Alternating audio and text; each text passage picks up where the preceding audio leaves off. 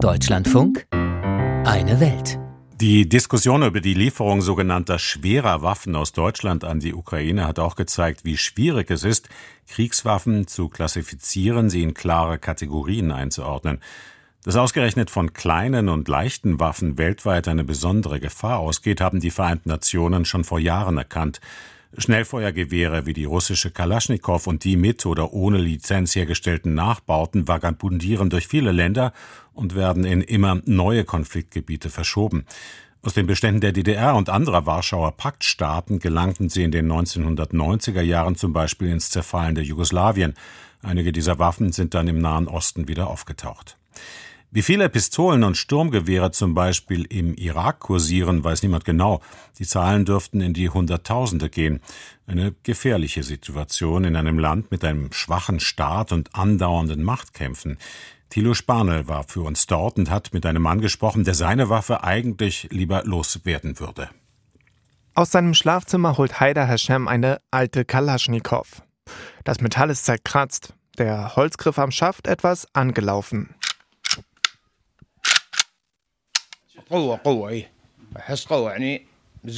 Damit fühle ich mich stark, wie ein starker Mann. Haider ist 40 Jahre alt, hat zwei Kinder, arbeitet als Taxifahrer. Die Sofas im Wohnzimmer seiner kleinen Wohnung sind bunt gemustert. Auf einem Holztisch steht ein silbernes Tablett, darauf süßer Tee mit etwas Schokolade. Nichts wirkt hier gefährlich. Nur das Sturmgewehr, das Haider in der Hand hält. Bei Gott, das Allerbeste wäre, in Frieden zu leben, ganz ohne Waffen. Das macht nur Probleme. Eigentlich alle Probleme im Irak werden durch Waffen verursacht. Und trotzdem hat der 40-Jährige ein altes russisches Maschinengewehr bei sich zu Hause. Nimmt es teilweise sogar mit, wenn er mit seinem Taxi durch Bagdad fährt. Wir brauchen hier Waffen einfach zur Selbstverteidigung. Wenn ich keine Waffe hätte, dann könnte ich mich auch nicht wehren. Dann wird man ganz schnell ausgeraubt. Für uns ist das fast schon Alltag. Ob seine Nachbarn Waffen bei sich zu Hause haben, dazu will der 40-jährige Familienvater lieber nichts sagen. Stattdessen holt er sein Handy aus der Tasche und zeigt ein Video von einer Beerdigung hier im Viertel. Es ist dunkel, Männer sind zu sehen, viele halten Kalaschnikows in die Höhe. Waffen, wie Haider sie auch hat. Haider steckt das Handy wieder weg.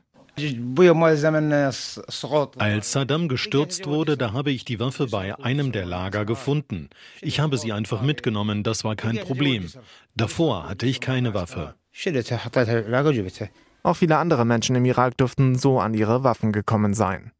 Als der langjährige Machthaber Saddam Hussein 2003 von einer US-amerikanisch geführten Koalition gestürzt wurde, verlor auch das Militär seine Macht. Soldaten und Offiziere nahmen ihre Waffen mit nach Hause und unbewachte Waffenlager wurden geplündert, berichtet Ian Overton. Der ehemalige BBC-Journalist war damals als Kriegsreporter vor Ort.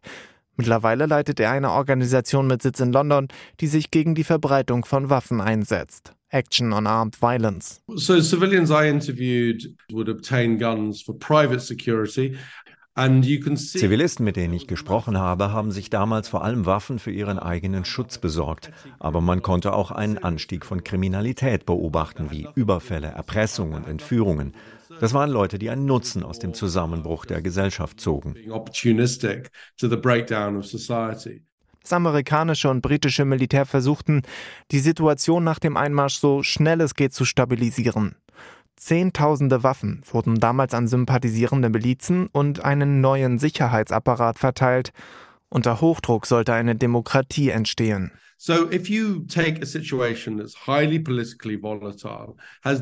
Wenn man in einer höchst instabilen Situation, von deren Komplexität man als Besatzungsmacht kaum eine Ahnung hat, alles auf Good Guys with Guns und Bad Guys with Guns reduziert und dann meint, dass man einfach nur den Guten eine Waffe in die Hand drücken müsse, dann endet das zwangsläufig im absoluten Chaos. Everything descends into a circus of chaos. In kürzester Zeit gelangten so nach der US-Invasion im Irak massenhaft Waffen in Umlauf. Bereits vier Jahre später war die Hälfte spurlos verschwunden. Laut einem 2007 vom US-Verteidigungsministerium veröffentlichten Bericht waren 110.000 ausgegebene Maschinengewehre und 80.000 Pistolen nicht mehr auffindbar. Nicht nur die USA brachten Unmengen Waffen ins Land, auch Regionalmächte wie der Iran oder Saudi-Arabien rüsteten Milizen aus. Zusammen mit dem, was in den Lagern des Saddam-Regimes geklaut wurde, waren es Hunderttausende Waffen, die damals in Umlauf gekommen sind, meint Ian Overton von Action on Armed Violence. Die meisten der Waffen dürften auch noch heute im Umlauf sein.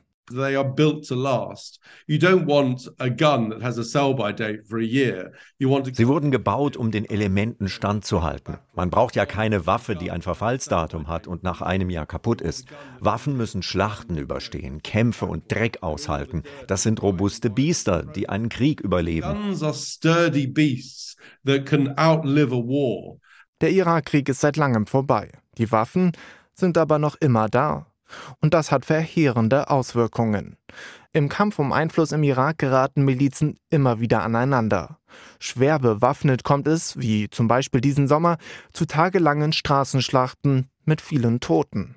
Außerdem bewirken Korruption und eine hohe Arbeitslosigkeit, dass viele Menschen kriminell werden. Und weil es in vielen irakischen Haushalten eine Waffe gibt, enden private Streits schnell tödlich. Das bezeugt auch der Familienvater Haider Hashem. Es passiert häufig, dass der eine Cousin den anderen umbringt.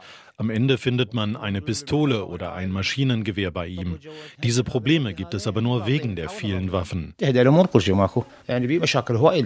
Doch nicht nur aktuell sind Waffen ein Problem für die irakische Gesellschaft und Politik.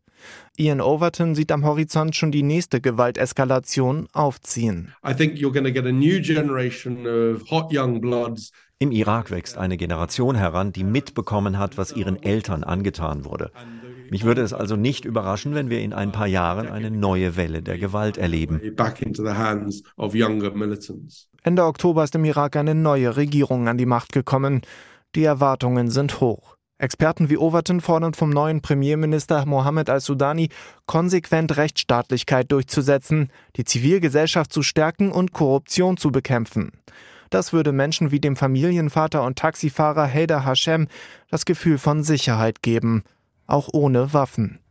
Thilo Spanel mit seiner Reportage aus dem Irak. Gewalterfahrungen, viele Waffen, gewalttätige Auseinandersetzungen sind dort eine gefährliche Mischung.